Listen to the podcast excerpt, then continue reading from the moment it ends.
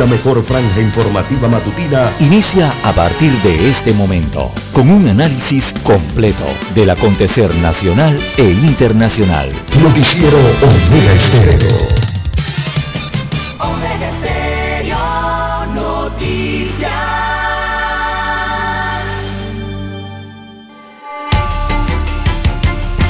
A continuación, los titulares, con los hechos que son noticias hoy.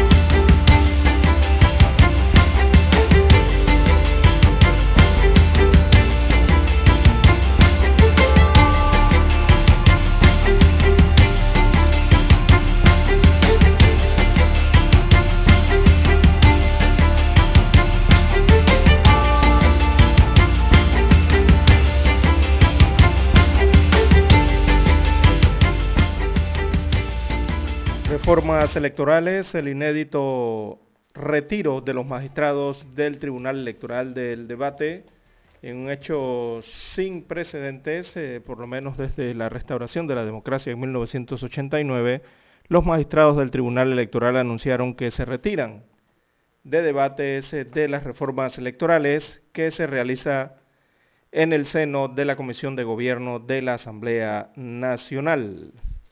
El debate continuará con o sin los magistrados. También para hoy, amigos oyentes, tenemos sector financiero, la incertidumbre eh, que tiene dos caras. A cuatro semanas, eh, para que los bancos y los clientes logren acuerdos sobre las deudas, eh, la incertidumbre se apodera del sector por los contratos suspendidos y los salarios reducidos que aún se mantienen producto de la pandemia de la COVID-19. También el Ministerio de Salud debe pagar 3.5 millones de dólares en indemnizaciones. El pago por daño será al consorcio Termotécnica Megaproyectos que dejó inconclusos tres Minsa Capsi a nivel nacional. También, amigos oyentes, eh, la vacunación ya muestra señales de su impacto en el control de la pandemia en Panamá. Las estadísticas entregadas ayer en, epidemiología eh, destacan a 229 casos positivos nuevos, nuevos contagios, y 8 fallecidos en el día oficialmente. 6.3 es la positividad de las pruebas. Más de 5 millones de dosis de vacunas anticovid se han aplicado en el país. También para hoy, amigos oyentes, tenemos que seguridad frustró atraco en un banco de la localidad. Los asaltantes escaparon en un taxi, intentaron desarmarlo, pero el agente actuó rápido y forcejeó con uno de los eh, malandros. Logró liberarse y fue allí que se produjo un intercambio de disparos. Resultó herido, pero se mantiene estable en el hospital. Este hecho delictivo ocurrió en la sucursal del Banco General ubicada en el sector de Paitilla, aquí en Ciudad Capital. También, amigos oyentes, eh, tenemos eh, para hoy, en más informaciones eh, de carácter general, Zona Libre logra recuperación en el primer semestre, según las estadísticas. A nivel eh, internacional tenemos eh, para hoy, talibanes prometieron de nuevo que dejarán irse libremente a afganos que así lo deseen. Es una nueva promesa en pocos días. También eh, tenemos que al menos 23 fallecidos en accidente de autobús en Bolivia. Hay más de una docena de heridos. Y también, amigos oyentes, para hoy liberan a, varios altos cargos del régimen de Muammar Gaddafi en Libia, incluyendo a su hijo. Amigos oyentes, estas y otras informaciones eh, durante las dos horas eh, del noticiero Omega Estéreo. Estos fueron nuestros titulares de hoy. En breve regresamos. 7.30 AM. Infoanálisis, con entrevistas y análisis con los personajes que son noticia. La mejor franja informativa matutina está en los 107.3 FM de Omega Estéreo, cadena nacional. Omega Stereo tiene una nueva app. Descárgala en Play Store y App Store totalmente gratis. Escucha Omega Stereo las 24 horas donde estés con nuestra nueva app.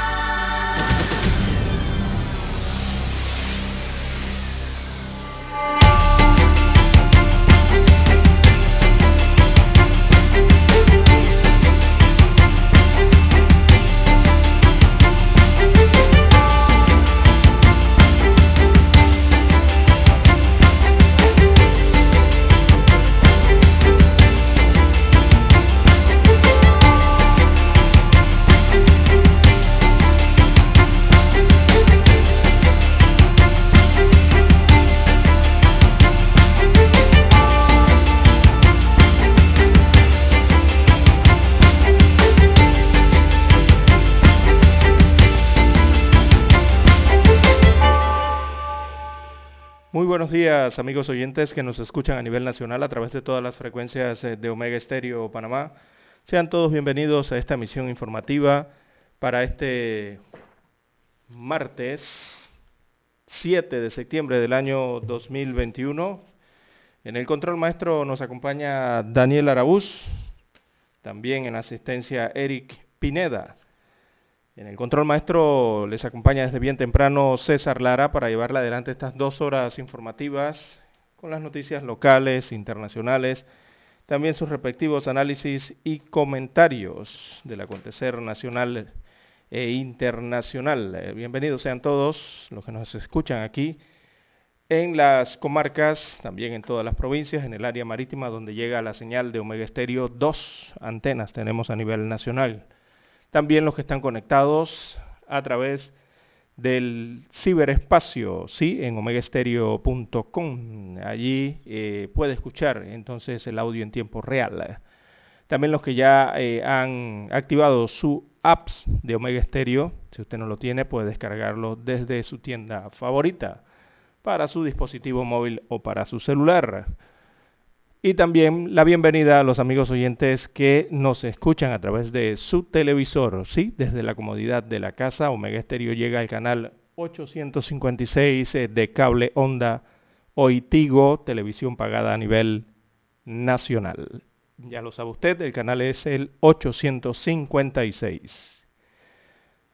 Bien, eh, amigos oyentes, bueno, arrancamos el noticiero Omega Estéreo. Eh, con una de las sorpresas dadas a conocer prácticamente el día de ayer, con el hecho de eh, esto inédito que ha ocurrido con las reformas electorales. El Tribunal Electoral, los magistrados, los representantes, los técnicos eh, del máximo organismo electoral, bueno, se levantaron de la mesa del debate el día de ayer y eh, han dejado entonces el proyecto de reformas electorales para este año eh, en la mesa de la Comisión de Gobierno. Así que está en manos ahora de los diputados el análisis de estas reformas electorales en el país. Bien, eh, lo que ha ocurrido es que los magistrados del Tribunal Electoral eh, ellos aseguran que se vieron obligados eh, por la Asamblea Nacional a levantarse de esta discusión del proyecto de reformas al Código Electoral por eh, propuestas que fueron presentadas de forma inconsultas y no ser tomados en cuenta en el, en el, debate, ¿verdad?, que se está realizando en la Asamblea Nacional. Esto ocurrió el día de ayer, ellos emitieron un comunicado en el cual anunciaron esta situación Así que los cambios fueron incluidos, o los cambios que fueron incluidos en este proyecto de ley, el número 544, eh, que reforma el Código Electoral, estos, eh, estas propuestas de los diputados de la Comisión de Gobierno de la Asamblea Nacional provocaron que ayer eh, los magistrados electorales anunciaran que se levantan de la mesa del debate. Consideran que lo actuado por los diputados constituye un retroceso en materia electoral para el país y que se actuó de forma inconsulta. En una carta remitida ayer a Víctor Castillo, Víctor Castillo es el diputado presidente de la Comisión de Gobierno y Asuntos Constitucionales de la Asamblea Nacional, en esa misiva los magistrados Heriberto Arabús, que es el presidente, Eduardo Valdés eh, y Alfredo Junca, aducen que la semana pasada, durante la discusión del primer bloque de las reformas, se introdujeron modificaciones a este proyecto de ley sin tener la cortesía de compartirlas eh, previamente con ellos como entidad, eh, recordemos, proponente del documento. Recordemos, amigos oyentes, que el, en este caso el Tribunal Electoral tiene, tiene Veamos la constitución rapidito aquí. El Tribunal Electoral, recordemos que el Tribunal Electoral tiene iniciativa legislativa, artículo 100, por aquí está el 140, aquí está. Eh, eh, el Tribunal Electoral tiene iniciativa legislativa eh, por norma constitucional y bueno, por eso es que presentó el proyecto de reformas electorales ante la Asamblea eh, Nacional. los diputados no escuchan, los magistrados dijeron que después de recibir y leer las propuestas de modificación presentadas por los diputados de la comisión, dispusieron a plantear su criterio sobre los cambios sin embargo, al día siguiente fueron sorprendidos con propuestas adicionales, las cuales tampoco les fueron compartidas. Así que en este contexto señalaron, abro comillas, le cito al comunicado, al Tribunal Electoral, el Tribunal Electoral se ve obligado a declinar de seguir asistiendo a las sesiones eh, legislativas porque no puede avalar eh, con su presencia la manera como se están desarrollando tales sesiones y la mayoría de los temas aprobados. Así que tras la eh, comunicación del eh, organismo electoral a, la Asamblea Nacional, precisamente el órgano legislativo convocó a una rueda de prensa para la tarde de ayer, esto para pronunciarse sobre la misiva. No obstante, después de una reunión de la bancada oficialista del Partido Revolucionario Democrático PRD, em, se anunció que se suspendía la convocatoria a esa eh, rueda de prensa eh, que quedaba suspendida y se invitó entonces a seguir con la discusión del proyecto de ley 544. Así que esta es la segunda vez que el Tribunal Electoral se retira del proceso de debate de las reformas en la Asamblea Nacional. En el periodo de gobierno de Ricardo Martinelli, recordemos para el 2009-2014, pasó lo mismo, estando al frente del legislativo el Partido Cambio Democrático. Así que ayer también el Foro Ciudadano Pro Reformas Electorales, que conforma la Comisión Nacional de Reformas Electorales, eh, señaló en un comunicado que no están de acuerdo con lo que está sucediendo en el debate de las reformas. Tenemos que hacer eh, una pequeña pausa y retornamos con este tema. Noticiero Omega Estéreo. La mejor franja informativa matutina está en los 107.3 FM de Omega Estéreo. 5.30 AM. Noticiero Omega Estéreo. Presenta los hechos nacionales e internacionales más relevantes del día. 7.30 AM. Infoanálisis con entrevistas y análisis con los personajes que son noticia. De 8 y 30 a 9 y 30 de la mañana, sin rodeos, con Álvaro Alvarado. De lunes a viernes, por Omega Estéreo.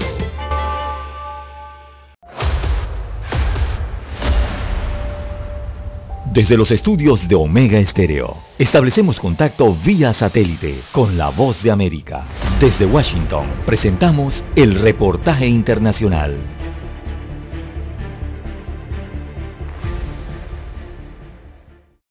La cifra de fallecidos que ha dejado el huracán Ida a su paso por el noreste de Estados Unidos ascendió a 50 y todavía se cuentan en decenas los desaparecidos por las fuertes inundaciones y los tornados que sacudieron algunas zonas. El presidente Joe Biden tiene anunciada una visita a Nueva York y Nueva Jersey en esta semana para reunirse con autoridades y damnificados y extremar los esfuerzos federales para apoyar la recuperación. En tanto, y desde el Vaticano, el Papa Francisco se refirió al tema su mensaje dominical. Aseguro mi oración por la población de Estados Unidos de América que han sido golpeados por un fuerte huracán, que el Señor acoja las almas y sostenga a los que sufren por esta calamidad. En la ciudad de Nueva York se vivieron escenas llenas de angustia y hasta 13 personas fallecieron. Casi todas las víctimas quedaron atrapadas en apartamentos ilegales en sótanos neoyorquinos y que en muchas ocasiones son las opciones más asequibles para los residentes cuyos ingresos económicos son bajos.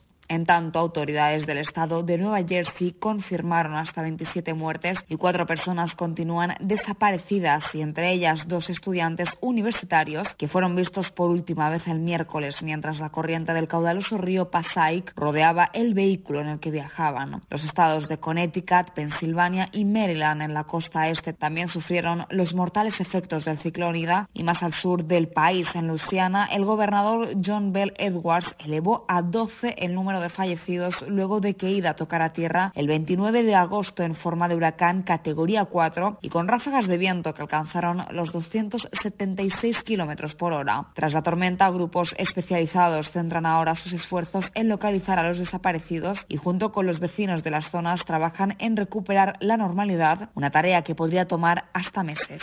Judith Martín Rodríguez, Voz de América. Escucharon vía satélite desde Washington el reportaje internacional. Omega Stereo tiene una nueva app. Descárgala en Play Store y App Store totalmente gratis. Escucha Omega Stereo las 24 horas donde estés con nuestra aplicación totalmente nueva. En centrales telefónicas del teléfono es tu mejor opción. Te asesoramos y ofrecemos buena atención. Con años de experiencia trabajando para ti. La casa del teléfono, ubicados en Via Brasil y vista hermosa. La casa del teléfono, líder de telecomunicaciones. La casa del teléfono, distribuidores de Panasonic.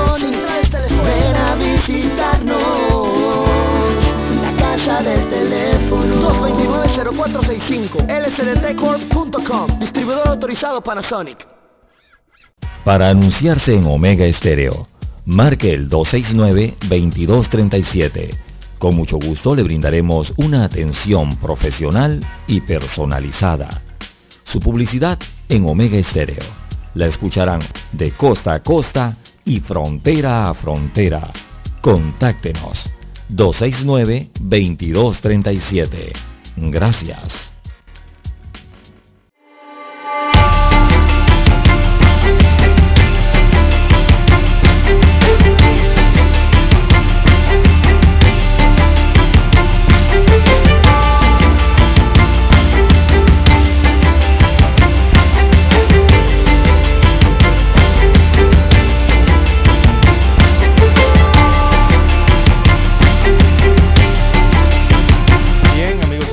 Regresamos a la mesa de trabajo de Omega Estéreo, las 5.52 minutos eh, de la mañana en todo el territorio nacional.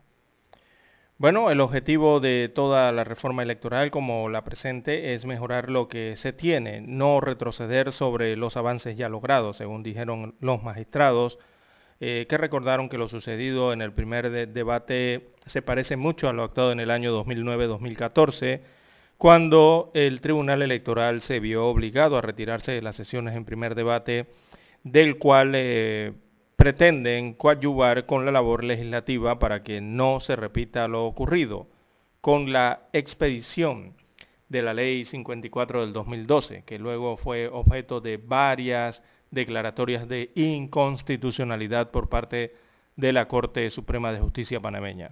Así que advirtieron de que si las eh, decisiones en el primer debate continúan con las limitaciones eh, que ya han expresado, y si el proceso de reformas en curso continúa por el camino que va, el Tribunal Electoral aconseja organizar las elecciones generales del próximo 5 de mayo del año 2024 con el código electoral vigente, pero bajo ningún concepto desmejorarlo, con lo cual el Tribunal Electoral se opone enfáticamente, según señalaron en su comunicado.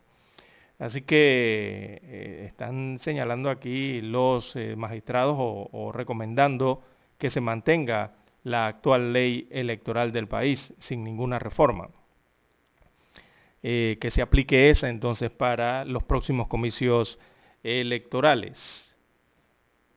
Bueno, en virtud de que la discusión y la aprobación en primer debate del primer bloque del proyecto de ley presentado hasta ahora no llena las expectativas del Tribunal Electoral, también la Comisión Nacional de Reformas Electorales y, las expectativas del país, según los magistrados, esperan eh, que por mando del reglamento interno eh, los diputados eh, puedan analizar entonces estas reformas electorales.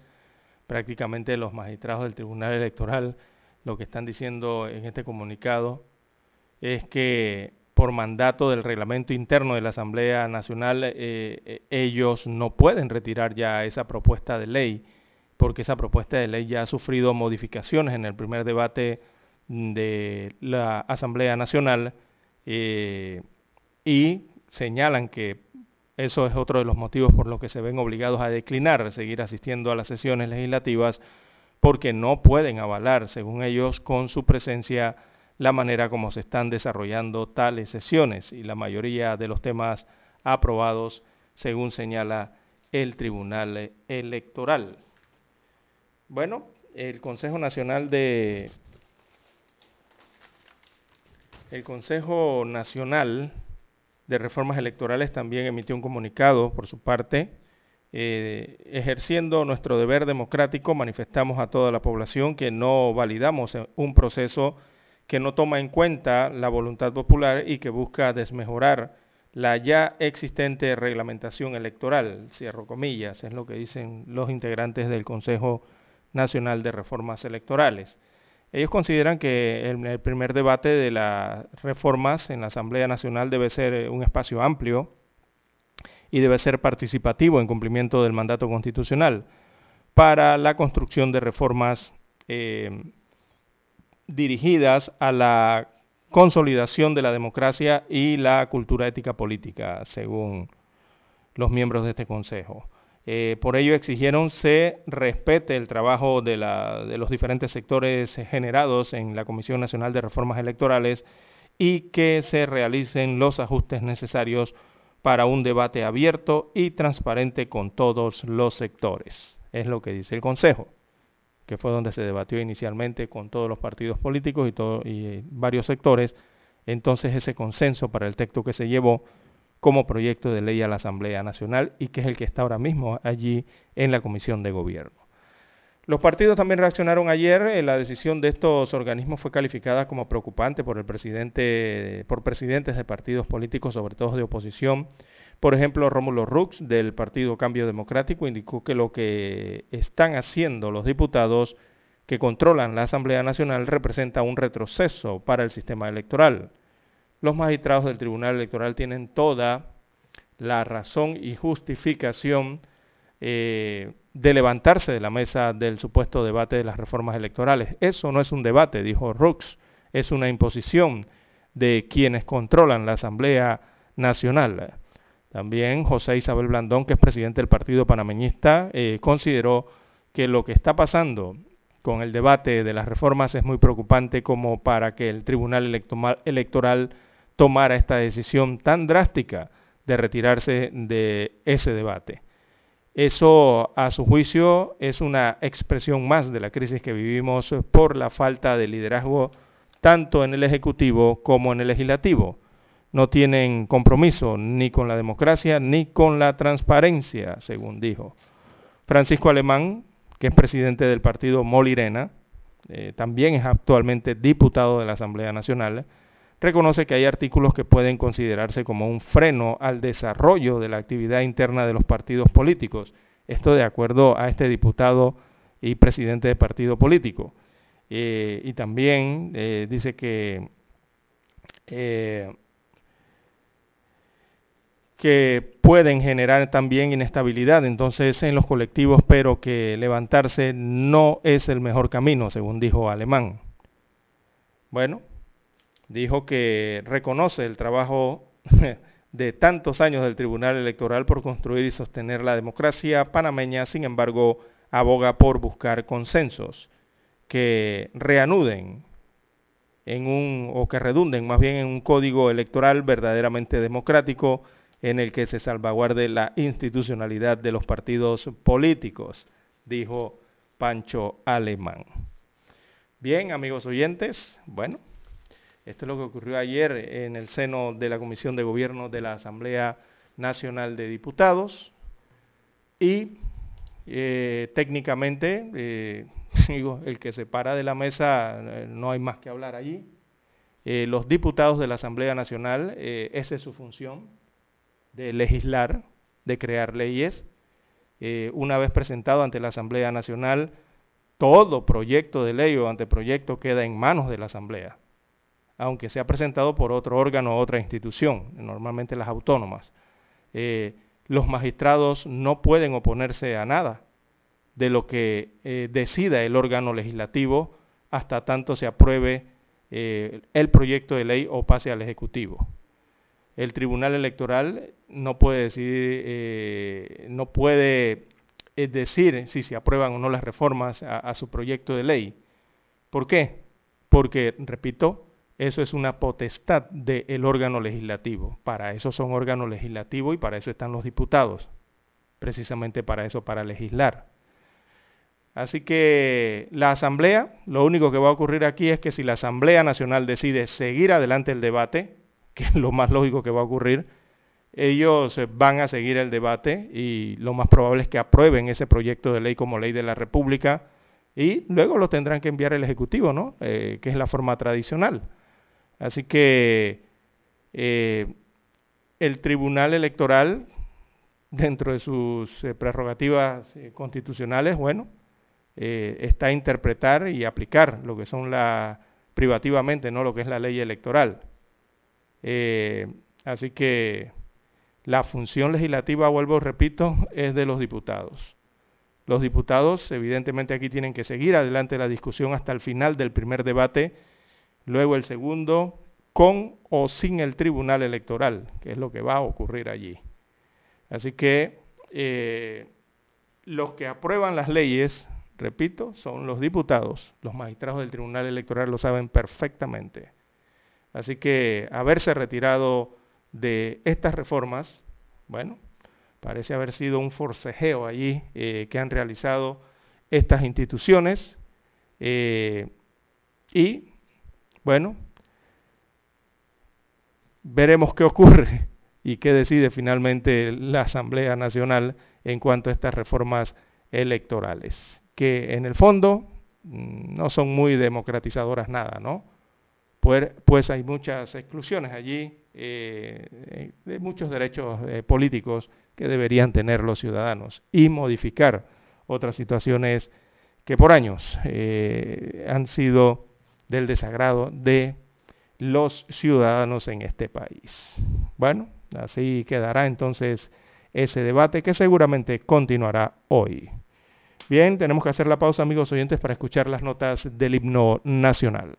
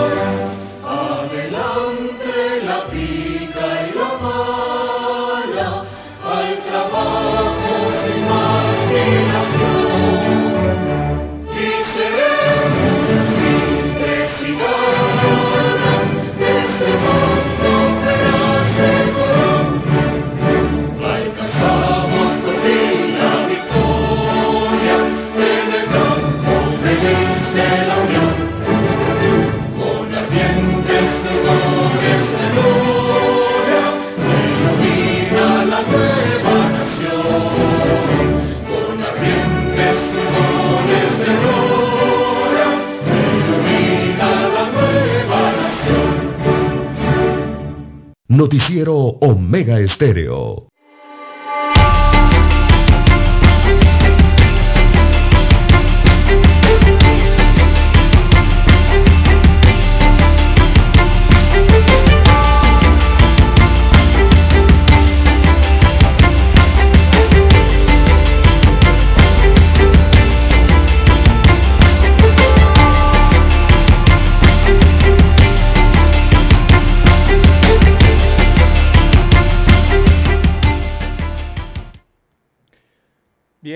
Amigos oyentes, las 6.6, 6.6 minutos eh, de la mañana en todo el territorio nacional. Bueno, en las redes sociales eh, hoy está muy activo este tema de las reformas al código electoral. Eh, muchos señalan que hay un rumbo autoritario en la Asamblea Nacional, que pareciera que se le subió el poder a la cabeza a los diputados, pero eh, hay que ser, eh, hay que tratar de ser lo más equitativo aquí en este tema porque recordemos que esto tiene que ver con la constitución y las leyes eh, y las funciones, ¿verdad? la ley, recordemos que está subordinada a la constitución, que es bastante rígida en Panamá, y hay otro órgano que se llama Corte Suprema de Justicia, que es el que garantiza el cumplimiento de esa constitución. Hay principios de legalidades allí que hay que cumplir eh, y que obligan entonces a las administraciones y a las entidades eh, a seguir las funciones que les establece la ley. Primero, respetar la constitución y segundo, las funciones hacer, eh, deben hacer lo que las leyes y sus funciones les estipulan. Y ellos lo saben muy bien. En este caso estamos hablando de, de la Asamblea Nacional con sus diputados y el Tribunal Electoral eh, con sus magistrados y técnicos. Ellos saben perfectamente, me refiero al Tribunal Electoral, que la formación de leyes está consagrada en la Constitución Política de la República y tienen su origen en la Asamblea Nacional de Diputados. Y los diputados tienen las funciones bien establecidas también en la Constitución Política de la República de Panamá. Así que lastimosamente la situación es así tan clara como esa, porque al parecer muchos ciudadanos eh, piensan que es que como se levantó el Tribunal Electoral, ahora el Tribunal Electoral eh, va a hacer alguna petición, algún pedido, alguna solicitud para eh, bajar ese proyecto de ley o, suspender la discusión de ese proyecto de ley. El Tribunal Electoral no tiene ninguna potestad para hacer eso. Eh, y no lo pueden hacer, además. Legalmente no lo pueden hacer. Eso lo tendría que hacer o lo tendría que hacer la misma Asamblea Nacional. Pero ellos han iniciado ese debate. Y si consideran que la ley eh, debe debatirse, analizarse y aprobarse, o suspenderse, eh, bueno, esa es una decisión ya de la propia Asamblea Nacional de Diputados. Bien, las 6.9, 6.9 minutos eh, de la mañana en todo el territorio nacional. En otras informaciones eh, de carácter general para el día de hoy, bien, tenemos tres meses después, hay un solo detenido en el caso de las vacunas. Así es, eh, después de este escándalo de la vacunación clandestina en Coco del Mar, en un apartamento de Punta Pacífica, el procurador Javier Caraballo confirmó que no han podido arrestar a Aarón, el sujeto que junto a, al único detenido, Matías Pérez Escudero, cobraban 200 dólares por inocular eh, contra la COVID-19. Así que el caso arranca con la vacunación clandestina aquel pasado primero de junio que se concreta a través del grupo de WhatsApp, eh, Pfizer Back, así se llamaba el grupo de WhatsApp, y eh, Celina Grasal de ESES. Reúne entonces a 15 personas, incluyendo a su hijo, empleados y amigos, en su apartamento en Punta Pacífica para que el doctor Abraham, Matías en este caso, los inyectara. Posteriormente, Denis Vega hace contacto con Celín y se produce otro día de vacunación fijado para el 7 y se destapa entonces, como en buen panameño decimos, el tamal de esta situación de la vacunación VIP o la vacunación clandestina allí en Coco del Mar. Unas 32 personas recibieron eh, la vacunación que se alega eh, contenía solución salina Así que el procurador Javier Caraballo confirmó que la Fiscalía giró una orden de detención contra Aarón, pero no ha sido ubicado esta persona todavía por parte de las instancias eh, judiciales en el país. Así que así se mantiene después de tres meses eh, este caso eh, de la vacunación clandestina en Coco del Mar. Un detenido y están buscando a las personas, sobre todo al doctor, que era el que inoculaba supuestamente con agüita de sal, solución salina en este caso. Bien, amigos oyentes, las 6.11, 6.11 minutos eh, de la mañana en todo el territorio nacional. También hablando de vacunas, bueno, eh, ahora sí vamos a hablar de las vacunas, pero las vacunas oficiales. El Ministerio de Salud reportó que ayer, eh, hasta ayer ya son 5 millones eh, 7.582 las vacunas aplicadas contra el COVID-19, incluyendo primeras y segundas dosis de las casas farmacéuticas Pfizer y AstraZeneca. Recordemos que esos 5.7 millones son dosis, no son personas vacunadas, para que no haya confusión. Recuerde que para que exista una persona vacunada se requieren dos dosis aplicadas. Por eso hablan de primeras y segundas dosis. En tanto, el ministro de Salud, Luis Francisco Sucre, explicó que se evalúan todas las estrategias para la reapertura progresiva de actividades con el propósito de mejorar la economía del país. Están pensando ya en la reapertura del tema de los conciertos y también las salas de baile, estos bailes, ¿no?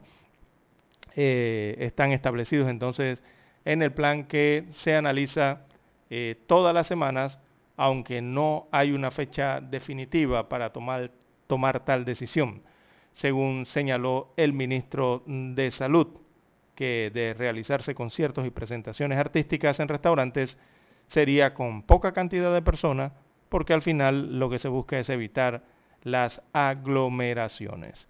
Así que hoy a las 6 de la tarde hay un informe semanal, entonces epidemiológico, donde se dan los adelantos y también las nuevas decisiones que se toman en cuanto a los protocolos de COVID-19 a nivel del país. Hacemos la pausa y retornamos.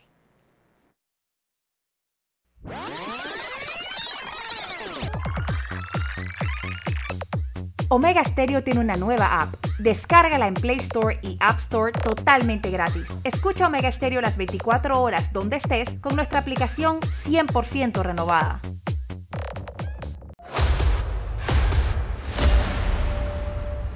Desde los estudios de Omega Stereo, establecemos contacto vía satélite con la voz de América.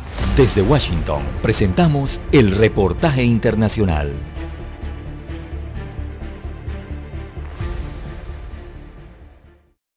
El gobierno de Italia inició el primero de septiembre su plan con los denominados pases verdes para ser presentados obligatoriamente para viajes de larga distancia, comer en interiores de restaurantes y cafés, asistir a teatros o sitios de diversión. La medida entró en vigencia pese a las protestas de manifestantes opuestos a la vacuna contra el COVID-19. Las autoridades italianas reiteraron con firmeza que trabajan para lograr que el país mantenga bajo el número de nuevas infecciones por la pandemia y el Green Pass que requiere una sola dosis de la vacuna COVID-19 o una prueba negativa antes de viajar en trenes de alta velocidad, vuelos nacionales, autobuses interregionales y la mayoría de los transbordadores es parte de esos esfuerzos y las autoridades están trabajando para cambiar la opinión de personas como esta mujer de Roma. No estoy de acuerdo con la vacuna y que no quiero ser vacunada o probada. Sin embargo, en un país que ha tenido cerca de 130.000 muertos por COVID-19, la mayoría de las personas entrevistadas en las estaciones de tren dijeron estar a favor de la decisión de exigir el pase verde.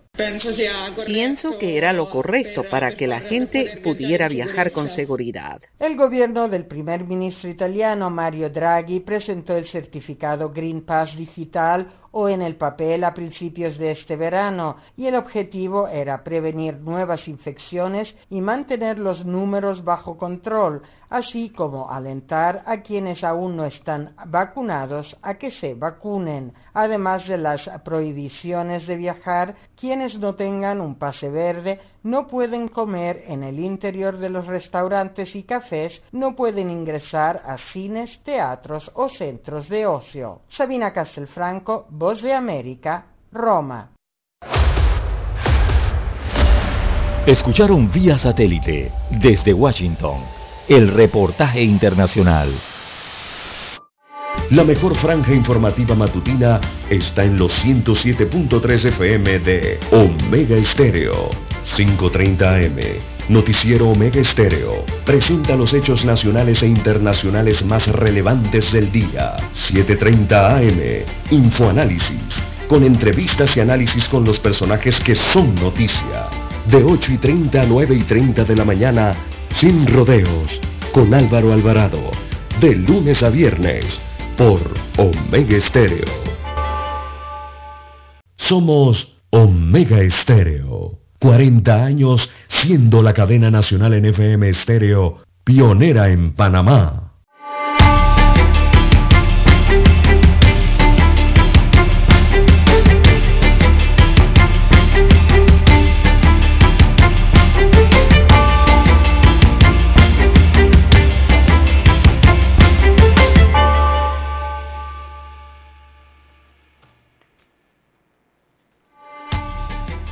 Bien, amigos oyentes, regresamos a la mesa de trabajo de Omega Estéreo, las 6.17, 6.17 minutos de la mañana en todo el territorio nacional. Bueno, eh, tenemos que Chile aprueba vacunar a, a mayores de 6 años de edad. Así es.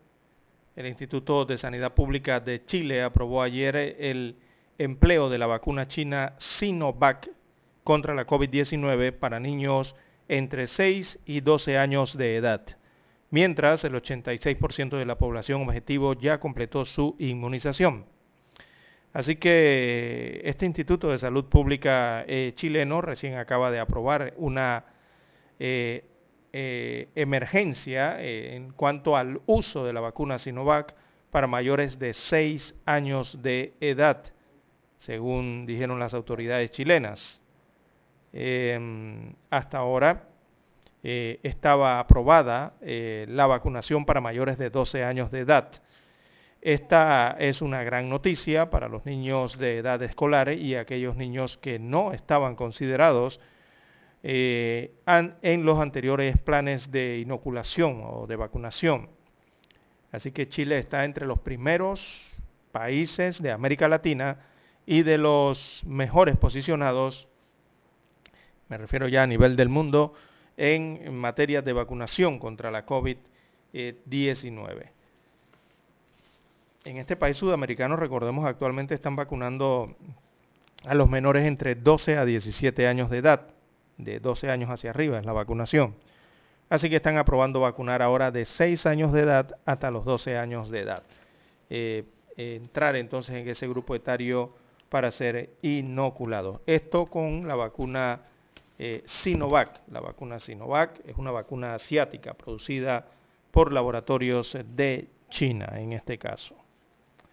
Bien, eh, Chile es uno de los países más, eh, después de Uruguay, Chile es el país en América, es el segundo país en América que tiene mayor alcance de vacunación hasta el momento, tiene mayor cantidad de la población vacunada con esquema completo, o sea, las dos dosis. Ellos andan por arriba del 70% de la población meta eh, ya vacunada. Uruguay tiene un porcentaje aún mayor, ¿no? En cuanto a este tema de la vacunación. Eh, son los principales países. Bien, las 6.20, 6.20 minutos eh, de la mañana en todo el territorio nacional. Pfizer y AstraZeneca todavía continúan con los estudios. Recordemos para eh, lo que sería la vacunación a niños eh, menores de 12 años de edad. Pero todavía los estudios están avanzados, pero todavía no se ha dado la aprobación para inocular con estos, eh, con estos fármacos a este grupo etario menor de 12 años de edad. Todavía no se ha dado la autorización.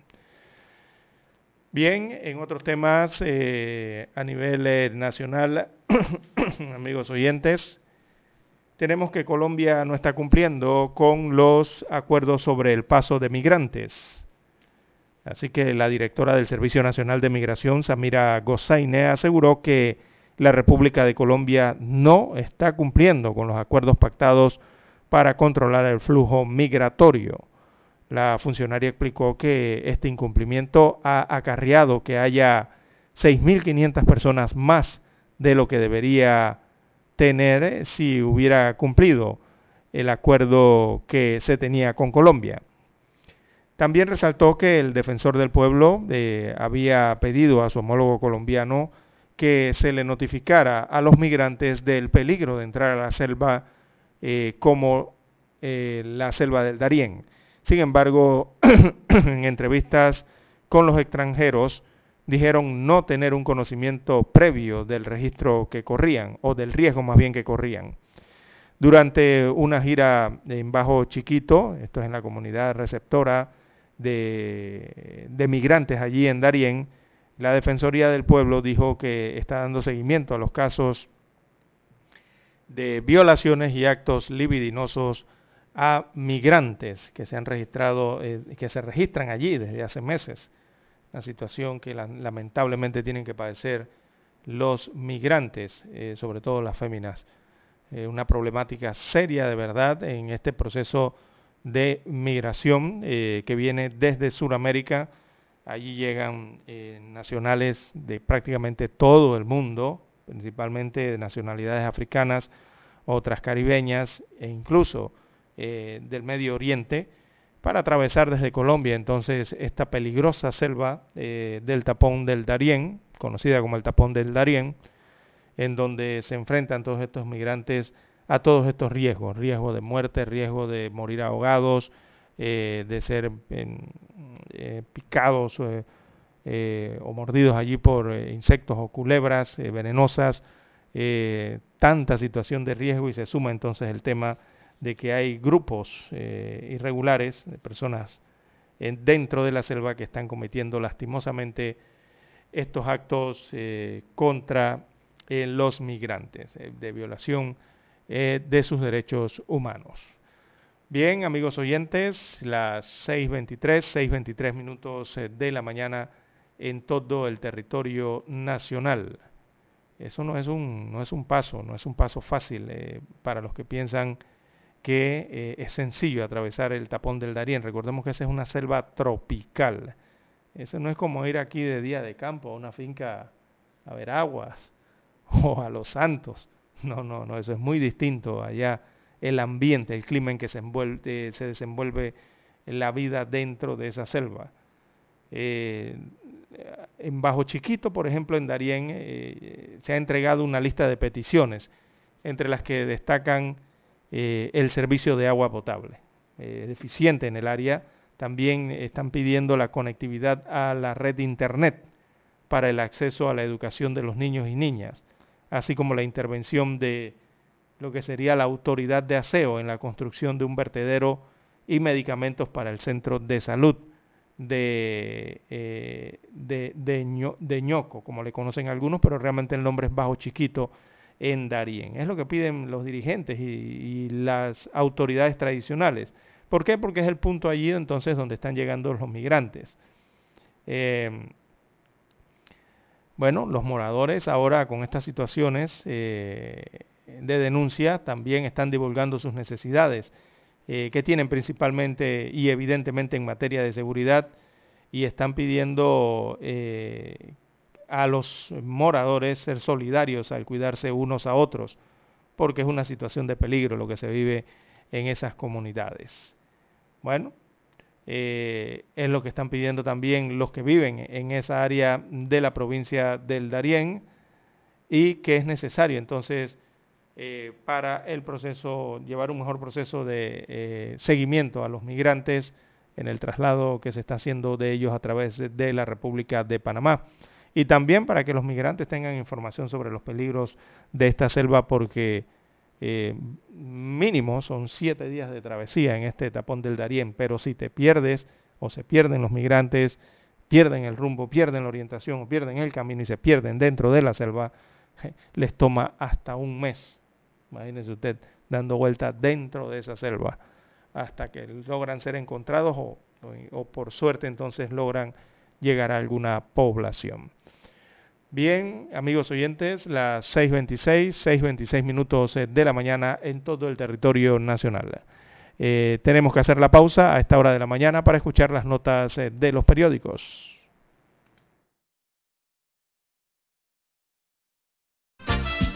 Infoanálisis. De lunes a viernes, de 7 y 30 a 8 y 30 de la mañana por los 107.3 FM de Omega Estéreo. Con Guillermo Antonio Adames, Rubén Darío Murgas y Milton Enríquez. Infoanálisis. El programa para gente inteligente como usted.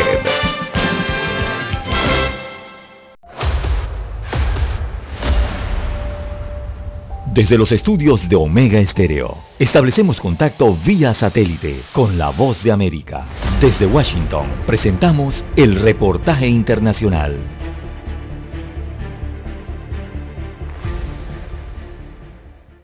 La economía de Estados Unidos creó en agosto la menor cantidad de empleos en siete meses, ya que la contratación en el sector de ocio y la hospitalidad se estancó en medio de un resurgimiento de las infecciones por COVID-19 que influyeron sobre la demanda en restaurantes y otros establecimientos como cafés y bares. Según reporta The Washington Post, la fuerte desaceleración en la contratación podría avivar aún más el debate en el gobierno y el Congreso sobre si retirar la asistencia federal a todos los estadounidenses, particularmente para aquellos de bajos ingresos. Está previsto que la ayuda por desempleo para más de 7 millones de estadounidenses finalice la próxima semana. Pero otros detalles del informe del empleo del Departamento de Trabajo emitido la semana pasada fueron bastante sólidos. La tasa de desempleo cayó a mínimo de 17 meses al 5.2% y el crecimiento del empleo de julio revisado dio al alza. Los salarios aumentaron un sólido 0,6% y menos personas experimentaron desempleo durante periodos prolongados. El presidente Joe Biden resaltó estos aspectos positivos en conferencia de prensa en la Casa Blanca.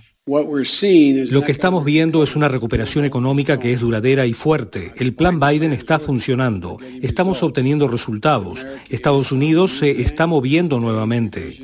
Existe un optimismo cauteloso de que la mano de obra aumentará debido a la reapertura de las escuelas y a la expiración de los beneficios financiados por el gobierno que sucedería este lunes, aunque la variante Delta podría retrasar el regreso a la fuerza laboral de algunos de los desempleados a corto plazo. Escucharon vía satélite desde Washington el reportaje internacional. Omega Estéreo, 24 horas en FM Estéreo.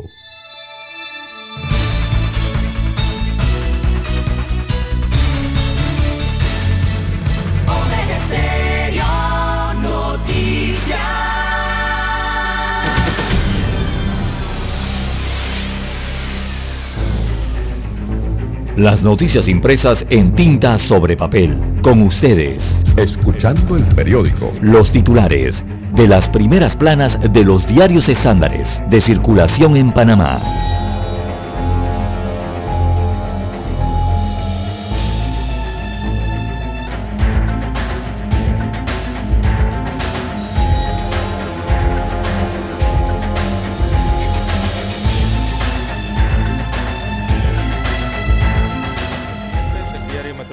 Titula para hoy Reformas electorales en el ojo de la tormenta. El Tribunal Electoral se retiró sorpresivamente ayer de la discusión del proyecto de ley 544 por las modificaciones que se hicieron la semana pasada al documento que fue elaborado por la Comisión Nacional de Reformas Electorales. Emitieron un comunicado los magistrados del Tribunal Electoral señalando que no van a participar de este análisis ni discusión del proyecto por ellos presentados a la Asamblea Nacional. En más títulos eh, del Metro Libre, el toque de queda está en evaluación, así lo dice el ministro de Salud Luis Francisco Sucre, que el levantamiento del toque de queda en diversas zonas del país, solicitado por varios gremios, dependerá del avance de la vacunación. También Pacto Bicentenario es bien valorado, así que el diálogo llamado Pacto Bicentenario tiene articuladas 1.357 propuestas o acuerdos de políticas de Estado, revelaron ayer algunos de sus participantes. El proceso, que es público, tiene sus críticos en el país. También para hoy el Metro Libre titula em, La prensa extranjera, Ojos del Mundo. El mundo ve a Panamá a través de los despachos de periodistas que trabajan con agencias de noticias aquí en Panamá. También para hoy lo que dice el contrato con un banco. Así que los contratos eh, que firman los deudores con los bancos tienen cláusulas que permiten el pago de los compromisos a través del débito de una cuenta. Carlos Berguido, presidente de la Asociación Bancaria, dijo que el descuento debe estar autorizado, según señala Carlos eh, Berguido de la Asociación Bancaria de Panamá. Bueno, esto eh, después de lo que ocurrió eh, con un banco de la localidad, ¿verdad? Pero bueno, allí han aprendido muchas personas, entonces, algunas lecciones de cómo administrar y en qué canastas colocar su dinero. Bien, también la selección con paso firme ante México. Eh, este es el tema deportivo del Metro Libre. Dice que los analistas afirman que Panamá debe mantener su planteamiento táctico al enfrentar a México. La verdad es que el onceno nacional hacía muchos años que yo no veía que Panamá jugara tan bien eh, en todas sus líneas. Excelente lo que están haciendo y se nota eh, el toque europeo del director técnico este danés que tenemos aquí en Panamá. Costa Rica con semana crítica por el COVID-19. Eh, Costa Rica vivió entre el 29 de agosto y el 4 de septiembre su segunda semana más crítica con el COVID-19. También Chile vacunará a niños desde los 6 años de edad. El país suramericano aprobó el empleo de la vacuna china Sinovac contra el COVID-19 para niños entre 6 y 12 años de edad. También el Metro Libre titula eh, para hoy en su fotografía principal, eh, no podía ser otra que eh, los tratados de la historia. ¿sí? Hoy es 7 de septiembre y hoy se cumplen 44 años desde que el presidente de los Estados Unidos de América, James Carter, firmó con el general Omar Torrijos Herrera el tratado que devolvió a Panamá la propiedad y administración del canal interoceánico y de paso puso fin a la presencia militar estadounidense en el país. Así que hoy se cumplen 44 años de aquel hecho histórico y de importancia eh, para nuestro país. Bien, amigos oyentes, estos son los títulos que presenta en portada el diario Metro Libre. Hacemos una pausa y retornamos con los títulos que nos muestra la prensa.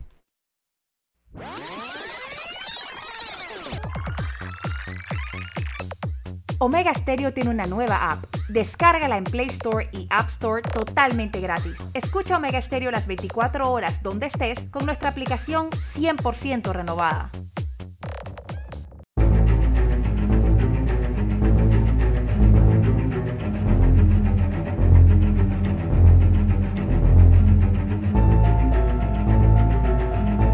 Bien, amigos oyentes, 6.34 eh, minutos de la mañana. El diario La Prensa titula Minsa debe pagar 3.5 millones eh, de balboas en indemnizaciones. Así que la negligencia del Ministerio de Salud podría costarle al Estado más de 3.5 millones de dólares, luego que la Corte Internacional de Arbitraje de la Cámara de Comercio Internacional condenara al MINSA a pagar la mencionada suma a un consorcio que dejó inconclusos tres Minsa Capsis en Santa Fe, Darién, en Burunga, en Panamá Oeste y en zona de Veraguas. En el laudo se resalta que el MINSA no inspeccionó las obras de manera permanente mediante la contratación de una empresa privada, como lo establecía el contrato. Así que el demandante es el consorcio Termotécnica Megaproyectos y ellos, eh, ellos exigían una indemnización de 13.1 millones de dólares por daños sufridos en los tres contratos aludidos. Así que el pago por daño será el consorcio, repito, Termotécnica Megaproyectos, que dejó inconclusos tres Minsacapsis en el país. También los las cuatro versiones de un préstamo de funcionarios. Bueno, esto tiene que ver con la Junta Comunal de Victoriano Lorenzo.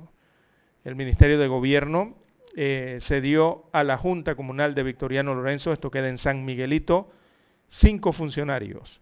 Por este medio no, pero este medio, refiriéndonos a la prensa, no los pudo localizar cuando preguntó por ellos aparecieron cuando la prensa se presentó a las oficinas donde fueron asignados.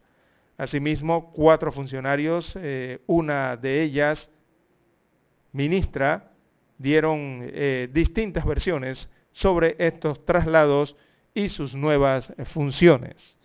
Es un tema de la unidad investigativa del diario La Prensa, que está en la página 6A. También para hoy, amigos oyentes, reformas electorales, el tribunal se levanta de la mesa del debate. Así que los magistrados del Tribunal Electoral aseguran que se vieron obligados por la Asamblea Nacional a levantarse de la discusión del proyecto de reformas al Código Electoral por propuestas inconsultas y no ser tomados en cuenta. También la zona libre logra recuperación en el primer trimestre. Es un tema de economía y finanzas. Así que el hito comercial de Colón terminó el primer semestre del año con ventas por 8.226 millones de dólares. La cifra representa un incremento del 26.8% en comparación con la primera mitad del año 2020, pero aún está por debajo de los resultados del primer semestre del 2019, cuando las ventas ascendieron a 9.185 millones de dólares. También vacunación ya muestra señales de su impacto en el control de la pandemia esto en el tema epidemiológico. Así que el impacto de la vacunación en el control de la pandemia eh, de la COVID-19 comienza a visualizarse en el país con el descenso del número de casos, hospitalizaciones y también muertes. Es lo que destaca la prensa hoy.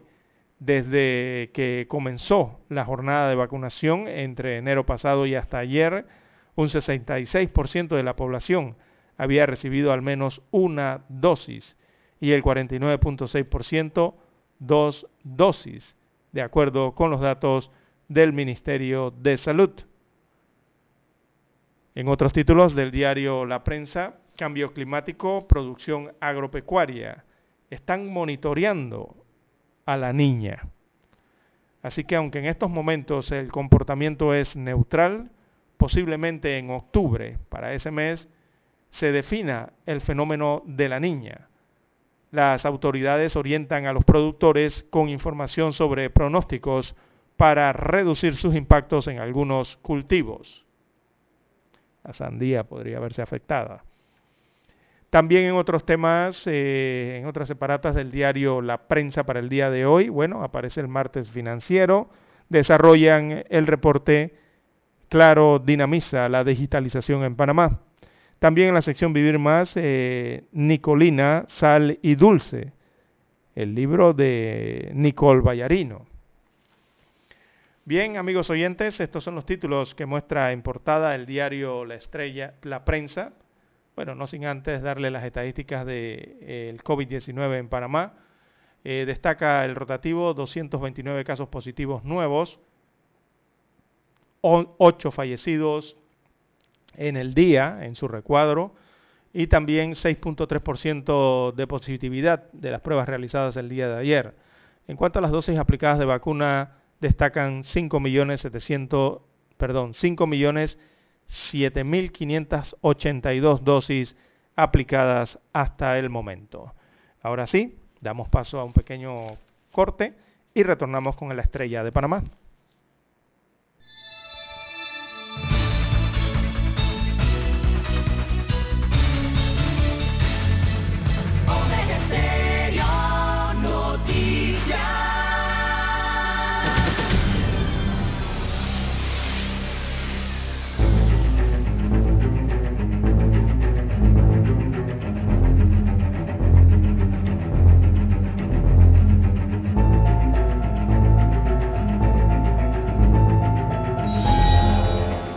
Bien, amigos oyentes, la decana de la prensa nacional, la estrella de Panamá, titula para este martes 7 de septiembre del año 2021, reformas electorales, el inédito retiro de los magistrados eh, del debate. Así que un hecho sin antecedentes, por lo menos desde la restauración de la democracia en 1980 o 1989, los magistrados del Tribunal Electoral anunciaron que se retiran del debate de las reformas electorales que se realiza en la Comisión de Gobierno de la Asamblea Nacional de Diputados. Ya también para el 2009 eh, habían retirado, también se habían retirado de una discusión similar. Bien, en otros títulos del diario La Estrella de Panamá, el último mensaje de la afgana Nam, Nachma eh, Sadeki, un testimonio sobre la mujer en Kabul está en la página 1B del diario La Estrella de Panamá. En la 3B hay reportaje a Diana Remón, una ingeniera química que sueña con un Panamá más verde. También en otros títulos del rotativo, sector financiero, la incertidumbre que tiene dos caras. Y es en cuanto al tema de la llamada moratoria, que otros le llaman flexibilización bancaria. Bueno, eh, a cuatro semanas para que los bancos y los clientes eh, logren acuerdos sobre las deudas, la incertidumbre se apodera del sector por los contratos suspendidos, en este caso los contratos laborales, y los salarios reducidos que aún se mantienen en diversos sectores de la economía del país. También en el sector marítimo, Asociación de Armadores Panameños aboga por ley de cabotaje. Hay reportaje del caso de los albergues. Un sociólogo se queja de nombramientos de ex policías en la CENIAF. Esto en el caso de los albergues, de los niños. También en los deportes, la estrella de Panamá titula hoy para atletas, los logros en Tokio y los retos para París. Así que los paraatletas panameños lograron traer a casa dos diplomas paralímpicos. Estos diplomas paralímpicos eh, fueron conquistados en Tokio y ahora fijan su mirada para París 2024. La fotografía principal del rotativo eh, fue captada en un aeródromo, así que volando por un récord Guinness, la titulan. Ahí aparece em, la belga británica Sarah Rutherford, de 19 años de edad. Ella arribó al aeropuerto de Tocumen, procedente de Colombia, en un vuelo por el mundo, en un ultraligero, para convertirse en la mujer más joven en realizar la hazaña que la llevaría a cruzar 52 países de cinco continentes para inspirar a mujeres a estudiar aviación.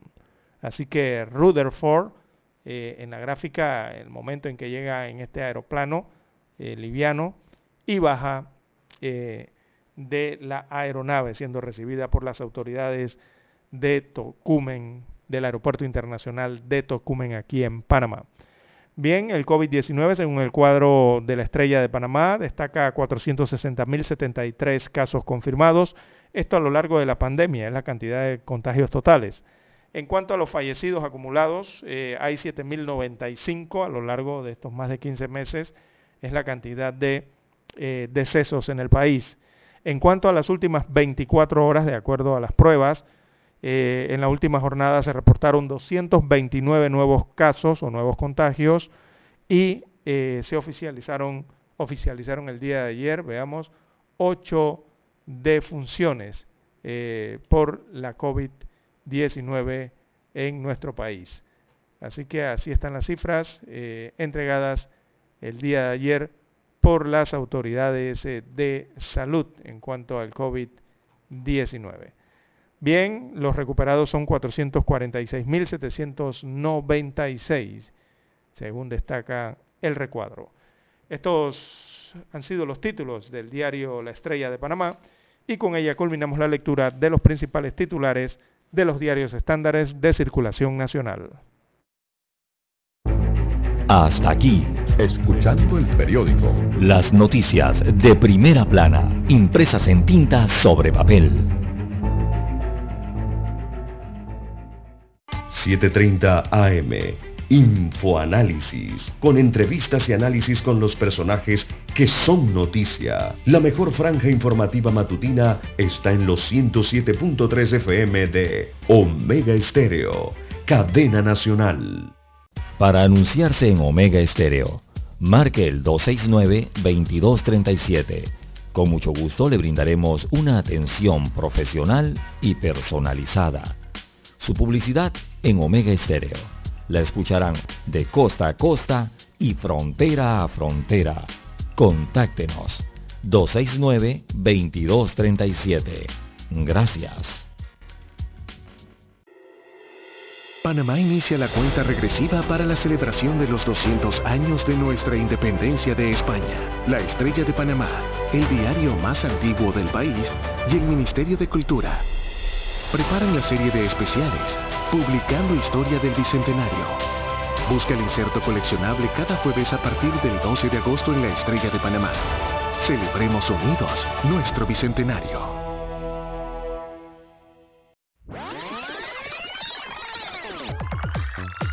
Omega Stereo tiene una nueva app. Descárgala en Play Store y App Store totalmente gratis. Escucha Omega Stereo las 24 horas donde estés con nuestra nueva app. Omega Estéreo, 40 años de innovación. Desde los estudios de Omega Estéreo, establecemos contacto vía satélite con la voz de América. Desde Washington, presentamos el reportaje internacional.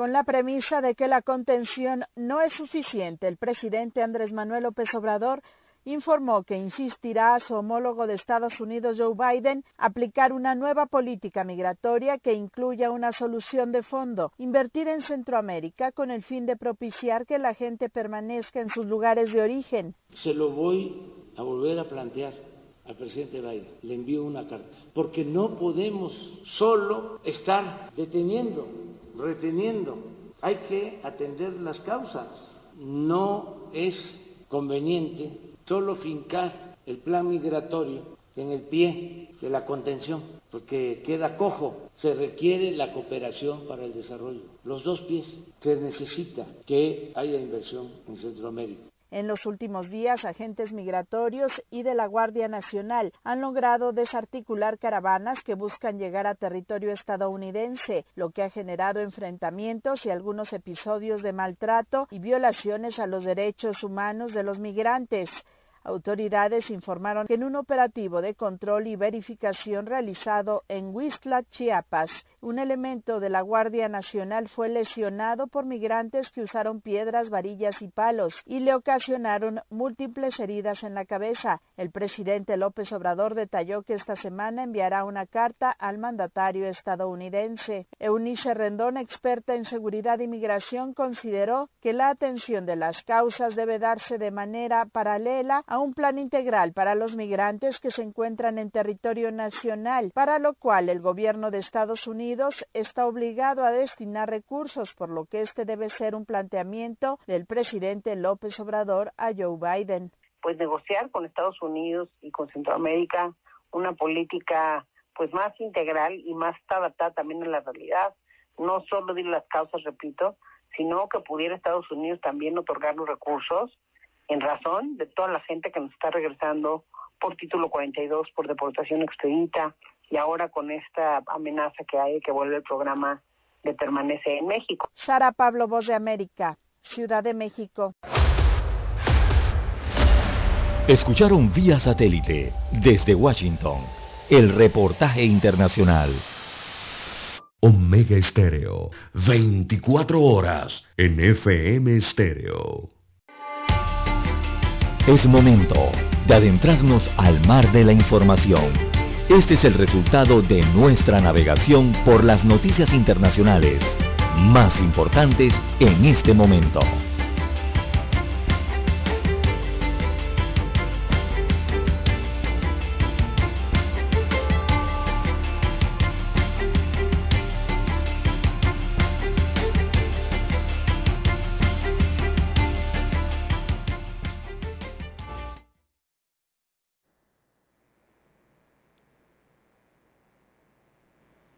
Bien, amigos oyentes, las 6.50, 6.50 minutos eh, de la mañana en todo el territorio nacional. De relieve a nivel internacional, bueno, llama la atención a nivel eh, planetario eh, el Afganistán nuevamente. Ahí se genera la noticia, ya que los talibanes publicaron ayer un decreto sobre las normas de estudiantes mujeres. Así que deberán llevar una abaya negra y un niqab que les cubra el rostro. Es el decreto que han emitido los talibanes el día de ayer. Recordemos que la valla eh, es el aba, ¿no? La, la aba. Eh, eh, es una túnica así larga que va hasta los pies y, es la, la, túnica que más caracteriza la vestimenta en los países árabes conocidos, ¿no? Y también en parte del, del norte de África. Y la niqab viene siendo, em, eh, eh, la niqab es este velo, ¿no? Para el rostro que deja, eh, deja abierta o despejada el área alrededor de los ojos, ¿verdad? esa es la niqab.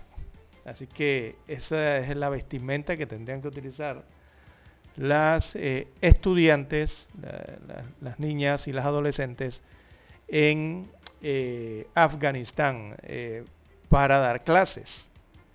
Así que esto generó inmediatamente la protesta, tanto en Afganistán como fuera de Afganistán, esta situación. Sumado a eso, también los talibanes prometieron de nuevo que dejarán irse libremente a los afganos que así lo deseen. Es lo que han prometido nuevamente los talibanes. Así que eh, esto eh, se lo prometieron a los Estados Unidos de América le dijeron a los norteamericanos, los afganos le dijeron a los norteamericanos que dejarán salir del país precisamente a los afganos que así lo deseen.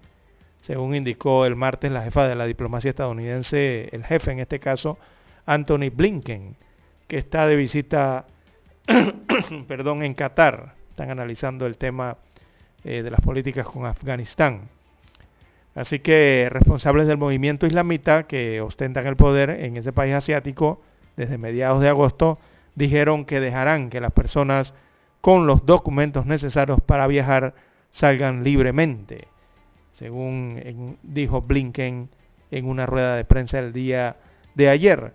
Así que los Estados Unidos de América ha estado en contacto con los talibanes en las últimas horas para organizar vuelos charters adicionales desde la capital afgana y que el país hará que cumplan su compromiso.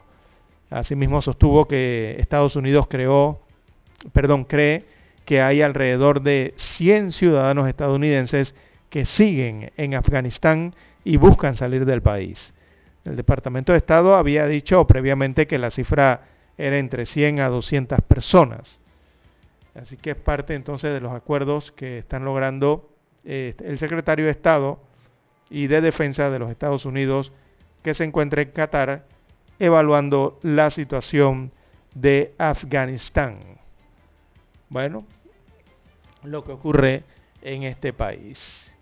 También eh, a nivel internacional eh, hay que destacar la situación ocurrida el día de ayer en cuanto a la liberación de varios altos cargos del régimen de Muammar Gaddafi, esto en Libia, incluyendo a su hijo. Esto se dio en África. Así que Sadi al-Gaddafi era conocido como el hijo futbolista del fallecido dictador, llegará llegando incluso a jugar dos partidos de primera división en, en Italia. Jugó este hijo de Gaddafi. Así que la justicia libia ordenó ayer la liberación de varios importantes miembros del régimen dictatorial eh, que lideró Muammar al-Gaddafi, derrocado y asesinado en el 2011, entre ellos quien fuera su hombre de confianza y secretario personal, Ahmed Ramadán, y los guardaespaldas de la máxima confianza, que son Nayi Arar, quien también dirige los servicios de inteligencia. Bueno, eh, esta liberación se dio el día de ayer, la liberación también de su hijo al-Sadi al-Gaddafi, el tercer hijo del tirano, tras considerarlo inocente de los delitos que se le imputaban, eh, según confirmaron a las agencias internacionales los responsables del Ministerio de Justicia en Libia. Bueno, eh, se ha dado esta liberación de estos apellidos que han sonado mucho en la historia eh, en el mundo. Bien, amigos oyentes, las 6.56, 6.56 minutos de la mañana en todo el territorio nacional. También a nivel internacional, Maduro dice que el diálogo con la oposición en México es un éxito tras primeros acuerdos. Por lo menos así lo reconoció el eh, presidente venezolano en esta negociación entre la plataforma unitaria y el gobierno que llegó a resoluciones parciales como el tema de la protección económica y social de los venezolanos. Así que Nicolás Maduro dijo que es un éxito, fueron sus palabras, después de que su delegación anunciara los primeros acuerdos parciales alcanzados en la segunda ronda de reuniones que empezaron en el mes de agosto pasado. Estas reuniones se están realizando en México. Eh, dice que es un éxito para todos los venezolanos y venezolanas, para la paz, para la recuperación, eh, dijo Maduro que lo volvieron a lograr. Así que felicitó a Venezuela y le dio las gracias a México.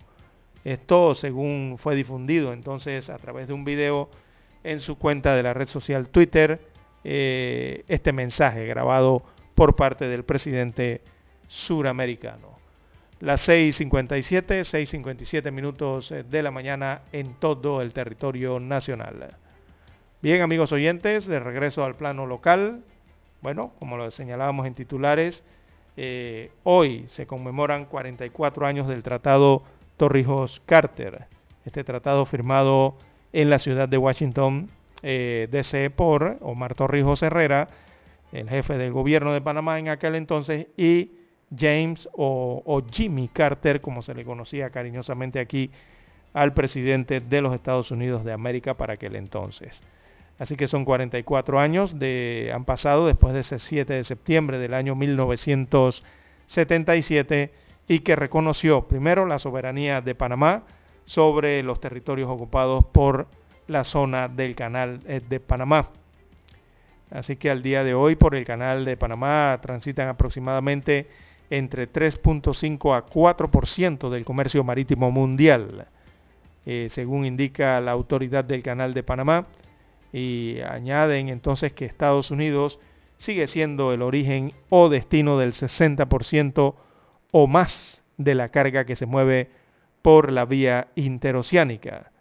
Eh, hay una gran conectividad entonces de Panamá eh, y eso la ha posicionado como un centro logístico, también un centro de transporte y de servicios, lo que ofrece mayores oportunidades para el desarrollo del país, principalmente por esta devolución del canal de Panamá. Eh, ese tratado, la firma, fue la que abrió paso entonces al inicio del proceso que finalmente pondría al canal en nuestras manos, eh, aquel 31 de diciembre de 1999 y ya bajo la administración panameña esta vía interoceánica fue ampliada posteriormente en el año 2016 y allí se abrieron nuevos mercados también para el tránsito de buques eh, Neo Panamax o buques de mayor tamaño. Un canal entonces con aportes millonarios, con posibilidades evidentes de aumentar esos aportes si el país se enfoca en hacer de el área un centro logístico y de transformación, pero de verdad, ¿no? Eh, y principalmente eh, con esta firma de estos tratados hace 44 años, se acabó entonces con la presencia militar norteamericana en el país. El país ha crecido mucho desde entonces con su canal. Bien, las 7 en punto de la mañana, ya tenemos la señal eh, vía satélite desde Washington.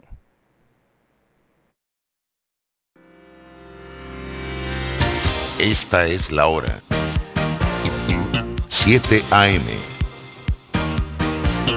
7 horas.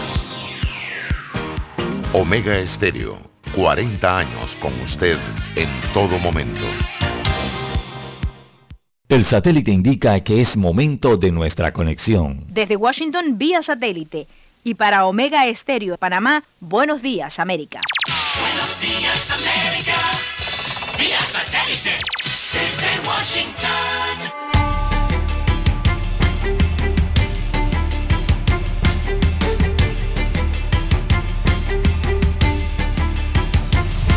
Washington les informa Henry Llanos. La gran cantidad de contagios y fallecimientos a causa del COVID-19 afectó de manera importante al sistema judicial de Miami. Nos informa Alonso Castillo. El número de policías que se contagian con COVID-19 sigue en aumento debido a las numerosas interacciones de los uniformados con los 2.700.000 residentes en su jurisdicción, dijo a La Voz de América el director del Departamento de Policía del Condado de Miami-Dade, Freddy Ramírez. Tengo 100 oficiales en cuarentena y unos 56 son positivos. Nuestros oficiales están expuestos y sus familias también están en riesgo. El mes pasado, al menos seis policías del sur de la Florida murieron a causa del COVID-19. Alonso Castillo, Voz de América, Miami. El Departamento de Justicia de Estados Unidos dijo que protegerá a quienes busquen un aborto en Texas después de la aprobación de una ley estatal restrictiva y controvertida sobre el tema. El fiscal general Merrick Garland aseguró que el Departamento de Justicia aún está buscando con urgencia disputar la nueva legislación en Texas que prohíbe la mayoría de los abortos en el estado. La semana pasada, la Corte Suprema de Estados Unidos se negó a bloquear la ley después de que partidarios del derecho al aborto pidieran a la Corte escuchar el caso. Los resultados de las negociaciones entre el gobierno y la oposición venezolana en México podrían, según los analistas, derivar en beneficios para los ciudadanos. Desde Caracas nos informa Carolina Alcalde. El proceso de negociación entre el gobierno del presidente Nicolás Maduro y la oposición venezolana que se desarrolla en México obedece a conversaciones superiores, asegura a la voz de América el analista político y económico Tomás Osías, quien sostiene que existen canales directos entre Maduro y el mandatario estadounidense Joe Biden. tiene de verdad por primera vez una fuerza parado en los dos presidentes en a largo plazo, muchos meses, muchos meses por delante y en el medio de todo resultados que pudieran ser positivos para los venezolanos. Carolina, alcalde Voz de América, Caracas. Israel lanzó hoy martes una serie de ataques aéreos contra lo que aseguró era una instalación militar de Hamas en la franja de Gaza después de que se enviaron globos incendiarios hacia territorio israelí, informó el ejército. En tanto continúa la búsqueda de seis prisioneros palestinos que escaparon de una prisión de máxima seguridad en una de las fugas más grandes de su tipo en varias décadas. Aviones de combate atacaron un taller de fabricación de cohetes de Hamas, así como un complejo militar de Hamas en Clan Yunis. La Guardia Costera de Estados Unidos está investigando casi 350 informes de derrames de petróleo en y a lo largo del Golfo de México de Estados Unidos como consecuencia del huracán Ida. Los vientos de 240 kilómetros por hora de la tormenta causaron estragos en las plataformas de producción de petróleo en alta mar y en las plantas de procesamiento de gas y crudo en tierra. Alrededor del 88% de la producción de petróleo en alta mar de la región permanece cerrada y más de 100 plataformas desocupadas después de que la tormenta tocó tierra el 29 de agosto. La Guardia Costera ha estado realizando sobrevuelos frente a la costa de Luisiana en busca de derrames. Los vuelos han encontrado prueba de una nueva fuga en un pozo en alta mar. El productor de petróleo Talos Energy Incorporated, que contrató abusos y un equipo de limpieza para responder a un derrame de petróleo en Bahía Marchand, dijo que la nueva fuga ocurrió debido al daño que los oleoductos sufrieron en la tormenta. El Departamento de Calidad Ambiental de Luisiana está trabajando con la Guardia Costera y la Agencia de Protección Ambiental de Estados Unidos para exigir a las empresas responsables que procedan a limpiar los derrames. Alejandro Escalona, Voz de América, Washington. Desde Washington vía satélite y para Omega Estéreo de Panamá hemos presentado Buenos Días América. Buenos días América, vía satélite desde Washington.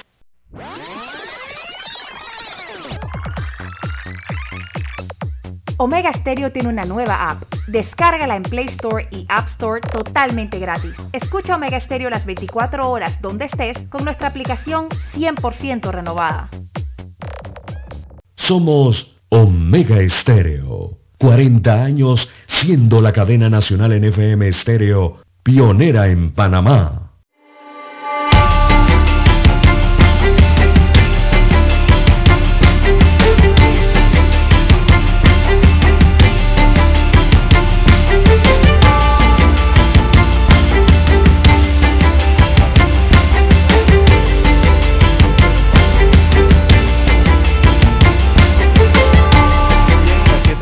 Siete, seis minutos eh, de la mañana en todo el territorio nacional. Bueno, el Ministerio de Educación eh, busca identificar escuelas que pueden iniciar clases. Así que este proceso eh, ha sido anunciado, sobre todo el retorno de los docentes supervisores, también los directores y funcionarios administrativos a las escuelas, por lo que el Meduca informa que a partir del 13 de septiembre próximo, se estaría realizando un, un, proceso de mapeo de las escuelas que reúnen las condiciones, pero que no han iniciado clases semipresenciales. Van a descubrir allí. Eh, según la ministra de Educación, eh, Maruja Gorday, eh, señaló que, que considera que allí vamos a hacer un acompañamiento antes de entrar en un proceso de supervisión. Ella cree que la palabra correcta sería acompañamiento y orientación de qué ha ocurrido, según afirmó la titular, explicando que si la escuela tiene todas las condiciones, tiene que brindar el servicio, o sea, abrir. La escuela no es la que toma la decisión de quedarse en casa, según recalcó. Esto va con los directores.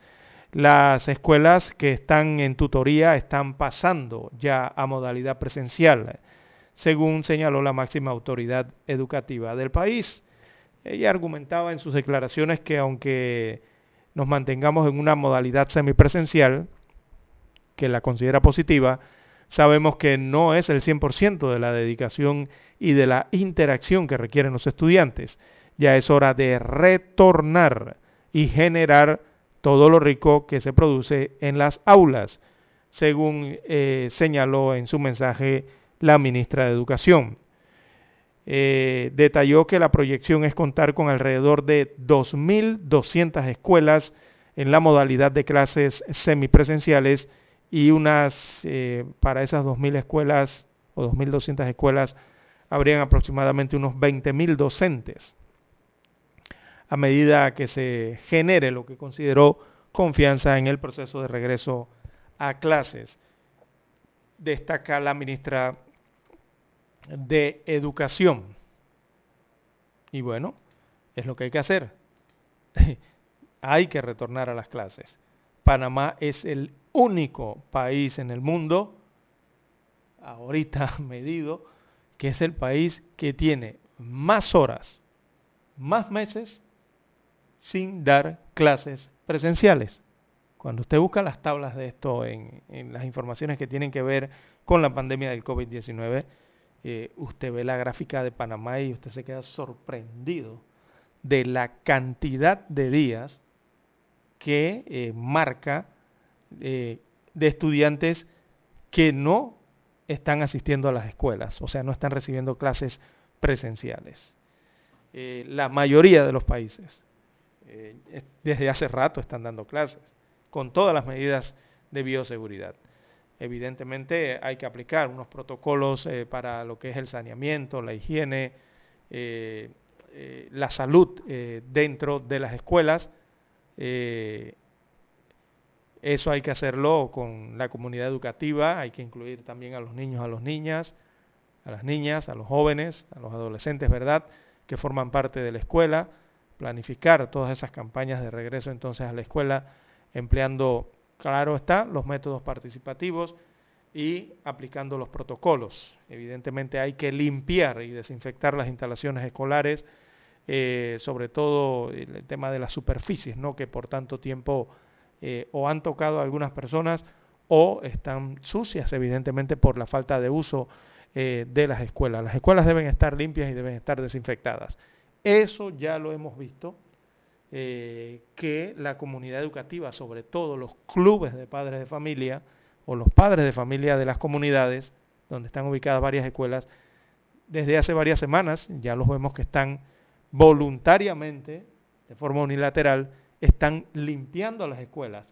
Eh, se han abocado a sus centros educativos, donde van sus hijos, a los centros educativos que atienden a sus hijos, y los padres de familia eh, han tomado esa decisión de ayudar a las autoridades nacionales en ese proceso.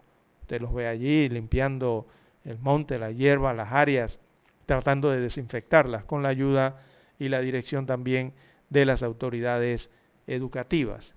Eh, también, evidentemente, hay que comprender eh, eh, y comprometer a la comunidad educativa a esa limpieza y después el posterior mantenimiento de esas mismas medidas para que se logre la reapertura de las escuelas.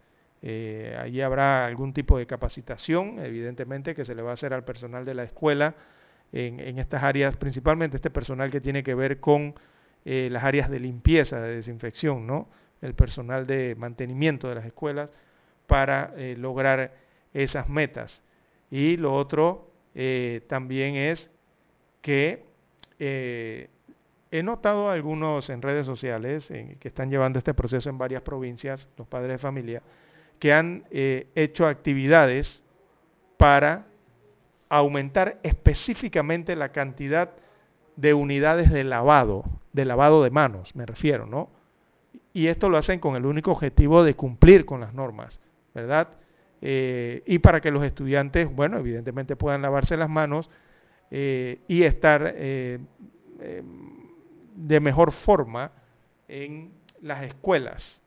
Así que este es un aspecto importante entonces en ese saneamiento, en ese mantenimiento que hay que hacerle a las escuelas para asegurar el retorno seguro a clases. Incluso he visto que han realizado actividades, eh, y una en Herrera, por ejemplo, eh, de que están con actividades eh, recogiendo recursos, dinero, para comprar materiales de higiene y tener un stock en depósitos en las escuelas, ¿verdad?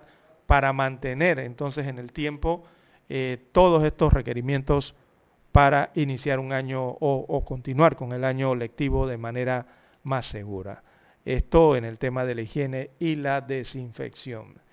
Bueno, parte de lo que hay que hacer en las escuelas, parte de lo que pueden hacer los padres de familia, la otra parte que tiene que ver ya con los propios estudiantes, eh, me refiero al tema de la concienciación y la campaña y cómo aplicar y mantener lo que son las medidas de bioseguridad.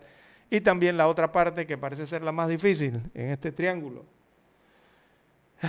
que es que los docentes eh, finalmente decidan regresar a las escuelas.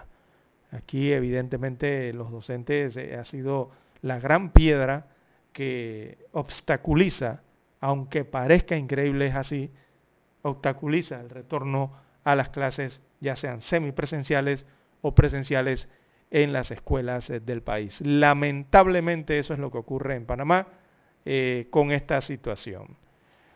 Bien, las 7.14, 7.14 minutos eh, de la mañana en todo el territorio nacional. Y es tanto, mire usted antes de ir a la pausa, don Dani, que, por ejemplo, el Instituto Fermín Nodó, colegio muy conocido a nivel nacional y aquí en Ciudad Capital, ubicado aquí en Betania, en la Locería, ellos llevan, están librando una batalla desde hace semanas tratando de reabrir el colegio y todavía eh, se encuentran obstáculos entonces en este retorno a las clases. Los padres de familia son los que están llevando esta, esta batalla eh, en conjunto con las autoridades del centro educativo. Ellos han solicitado una asamblea nacional para abordar el tema del retorno a clases en este Instituto Fermín Nodó y son los padres de familia de este colegio los que solicitan al Ministerio de Educación que se les autorice a realizar una Asamblea Nacional con el objetivo de abordar el tema sobre el regreso a las aulas de clase. Ellos han intentado por todos los métodos eh, eh, eh, tratar de que reinicien las clases y no se ha podido. Así que este es otro mecanismo más que están utilizando ahora a través de una reunión en Asamblea General para tratar el tema.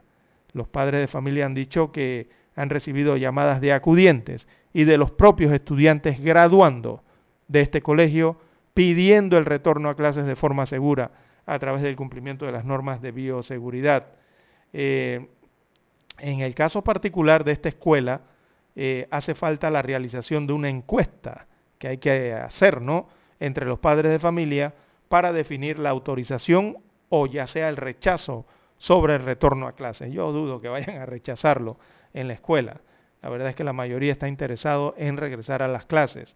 Eh, también han dicho que en el colegio hay aparentemente una resistencia, según han dicho los padres de familia del Instituto Fermín Nodó, que hay una resistencia por parte de los docentes y los directivos de no acatar la orden del Ministerio de Educación de que deben regresar a las clases, cumpliendo con las medidas eh, sanitarias. Por eso señalo, el principal obstáculo de esto lastimosamente han sido los gremios docentes.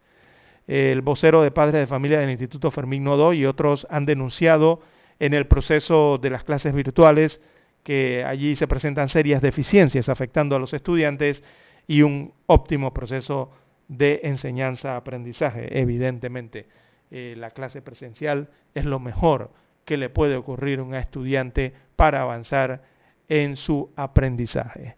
Bien, amigos oyentes, hay que hacer la pausa y retornamos con más información. 7.30 AM, Infoanálisis, con entrevistas y análisis con los personajes que son noticia. La mejor franja informativa matutina está en los 107.3 FM de Omega Estéreo, cadena nacional. Desde los estudios de Omega Estéreo, establecemos contacto vía satélite con la voz de América. Desde Washington, presentamos el reportaje internacional.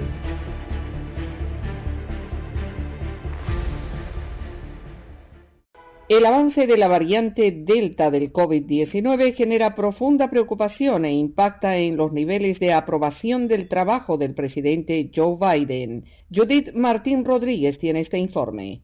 Estados Unidos continúa su compleja lucha contra el COVID-19 en un escenario inédito contando con los recursos sanitarios suficientes para poner fin a la pandemia. Sin embargo, la voracidad de la variante Delta y el elevado porcentaje de escépticos al antídoto imposibilitan un retorno a la normalidad. Según los últimos datos reportados por los Centros para el Control y la Prevención de Enfermedades, la media de nuevos contagiados asciende a más de 153.000 casos diarios, suponiendo un incremento de casi el 5%.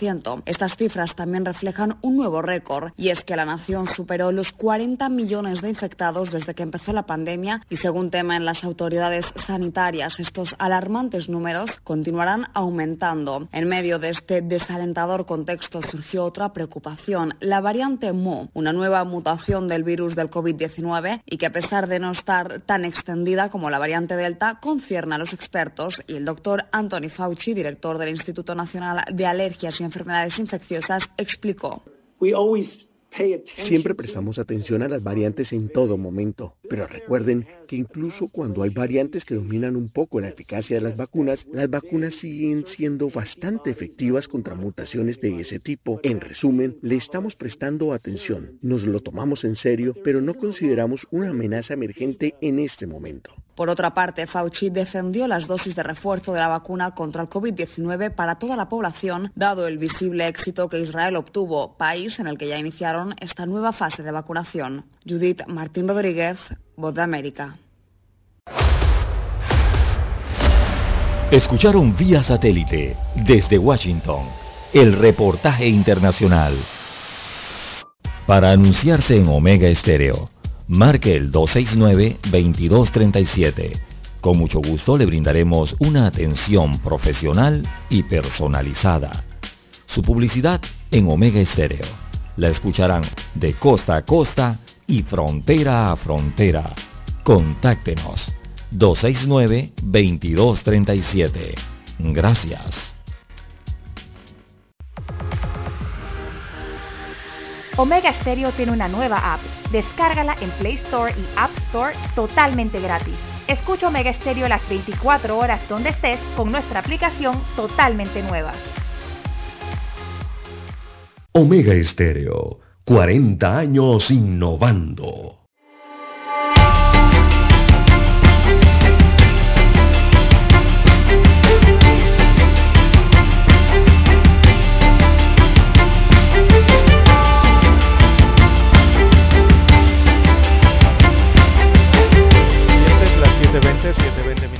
De la mañana en todo el territorio nacional. En más informaciones para la mañana de hoy, bueno, destacan las autoridades que el sicariato de los barrios se ha trasladado, se ha trasladado a las áreas comerciales.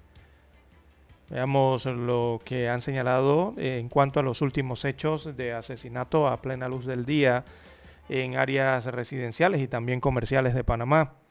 Esto ha dejado en evidencia que hay una organización criminal dedicado al sicariato que está eh, operando en las calles de la ciudad capital. Eso es evidente. Y eso es desde hace tiempo, no es desde ahora. El fiscal de homicidios y femicidio del área metropolitana, Rafael Baloyes, indicó que todos estos hechos delictivos tienen que ver con el narcotráfico y el crimen organizado. Baloyes manifestó que el Ministerio Público ya ha eh, desarticulado varios de estos grupos de sicariato. No obstante, cuando el Ministerio Público golpea a uno de esos grupos criminales, posteriormente ellos hacen alianza con todos estos grupos y posteriormente realizan nuevos actos criminales, según analiza el Ministerio Público la situación. También dijo que en cada en cada uno de esos casos de sicariato está llevado, se está llevando una investigación utilizando los métodos científicos a fin de recabar los elementos y poder brindar eh, a las personas eh, para llevarlos a los jueces de garantías, en este caso de tal manera que no sean absueltos. Así que el Procurador General de la Nación encargado, por su parte Javier Caraballo, explicó que el hecho de que estos hechos violentos eh, se han desplazado hacia algunos lugares más públicos se debe a guerras que tienen estos grupos criminales dedicados al narcotráfico y a la criminalidad organizada, quienes han llevado este tipo de problemas o rencillas, entre ellos de los barrios a los lugares públicos. Evidentemente no quiso decir que eran centros comerciales, pero ahí es donde se está librando esto. Eh, esto según dice el eh, fiscal general eh, de la Nación encargado, Javier Caraballo, el procurador. El procurador señala que así como hay un aumento de hechos violentos, también hay un aumento de personas imputadas, vinculadas y detenidas por estos hechos. La ola de sicariatos inició el 26 de agosto, esa noche, cuando atacaron a balas con arma de fuego a dos sujetos en un restaurante ubicado en calle 70 en el corregimiento de San Francisco. En este ataque falleció uno de los sujetos que pertenecía a la banda eh, Detroit Special, que opera en el distrito de San Miguelito. El segundo hecho se dio el sábado 28 de agosto, cuando tres sicarios acribillaron a Ovidio Omar Castro, alias Tulip, en el sótano del centro comercial Multiplaza, ubicado en el corregimiento de San Francisco. Tulip tenía antecedentes penales, fue investigado por homicidio, el homicidio del pastor Herminio Rivera, asesinado un 20 de junio del 2010, al salir del centro penitenciario al Renacer en Gamboa. Eh, además operaba eh, en Veranillo y estaba relacionado con el grupo delincuencial Los Chacales. Así que otro hecho se dio el pasado viernes 3 de septiembre, cuando acribillaron a un hombre de nacionalidad colombiana en los estacionamientos del edificio Diamond Tower, ubicado en calle 65, corregimiento de San Francisco. El Oxiso eh, pagó, eh, según sus datos, condena hasta el año 2016 por delitos relacionados con droga y también destaca que se le encontraron unos 11 kilos de droga en su apartamento. Y bueno, el más reciente hecho de sangre ocurrido fue el pasado eh, sábado en la vía Fernández de Córdoba, cuando sicarios en un auto atacaron a tiros a Alexis Javier Hudson Varela y Luis Andrés González Moreno. Fue el último hecho que se registró en la vía Fernández de Córdoba. Ese hecho sí fue ya acá en la vía Fernández de Córdoba, es el corregimiento de Pueblo Nuevo, si no me equivoco, eh, allí colindante con el corregimiento de San Francisco, en el límite, ¿no? Así que es lo que dice el Ministerio Público en cuanto a esta ola de violencia que hemos visto en los últimos días, principalmente en un corregimiento muy céntrico eh, de clase básicamente trabajadora, clase media, clase alta, aquí en el centro de Ciudad eh, Capital. Dicen las autoridades que eh, esto se debe a, las a la lucha o la pelea que hay de, entre bandas rivales aquí dentro de la ciudad capital, bandas que se dedican al narcotráfico y a la criminalidad organizada, que se han desplazado entonces a lugares más públicos en lo que denominan estas guerras que tienen estos grupos criminales. Bueno, lastimosamente es lo que ocurre y eh, todo esto también tiene que ver mucho con el gran crecimiento que ha existido en nuestro país vecino, Colombia. En Colombia hay un valle que le llaman ya el Valle Sancoca, que es el Valle del Cauca, allí donde la producción de clorhidrato nace y a montones, eh, don Daniel. Eh, usted que ya las investigaciones arrojan que en ese valle, Colombia tiene alrededor de 50 millones de habitantes, todo el país. Solamente en ese valle hay más de 200 mil personas, 200 mil agricultores que ahora se dedican a sembrar la hoja de coca. Lastimosamente, han dejado los cultivos de maíz, los cultivos de café, los cultivos de yuca, los cultivos de caña, ante las grandes pérdidas económicas que han tenido en estos cultivos, y se han abocado ahora libremente a cultivar coca, pero sabemos que lo hacen de manera ilegal. Bueno, esa producción lastimosamente se ha cuadruplicado en los últimos 10 años y las cifras eh, realmente asustan cuando uno ve estas cifras de la evolución de las áreas sembradas en el Cauca colombiano eh, de cocaína.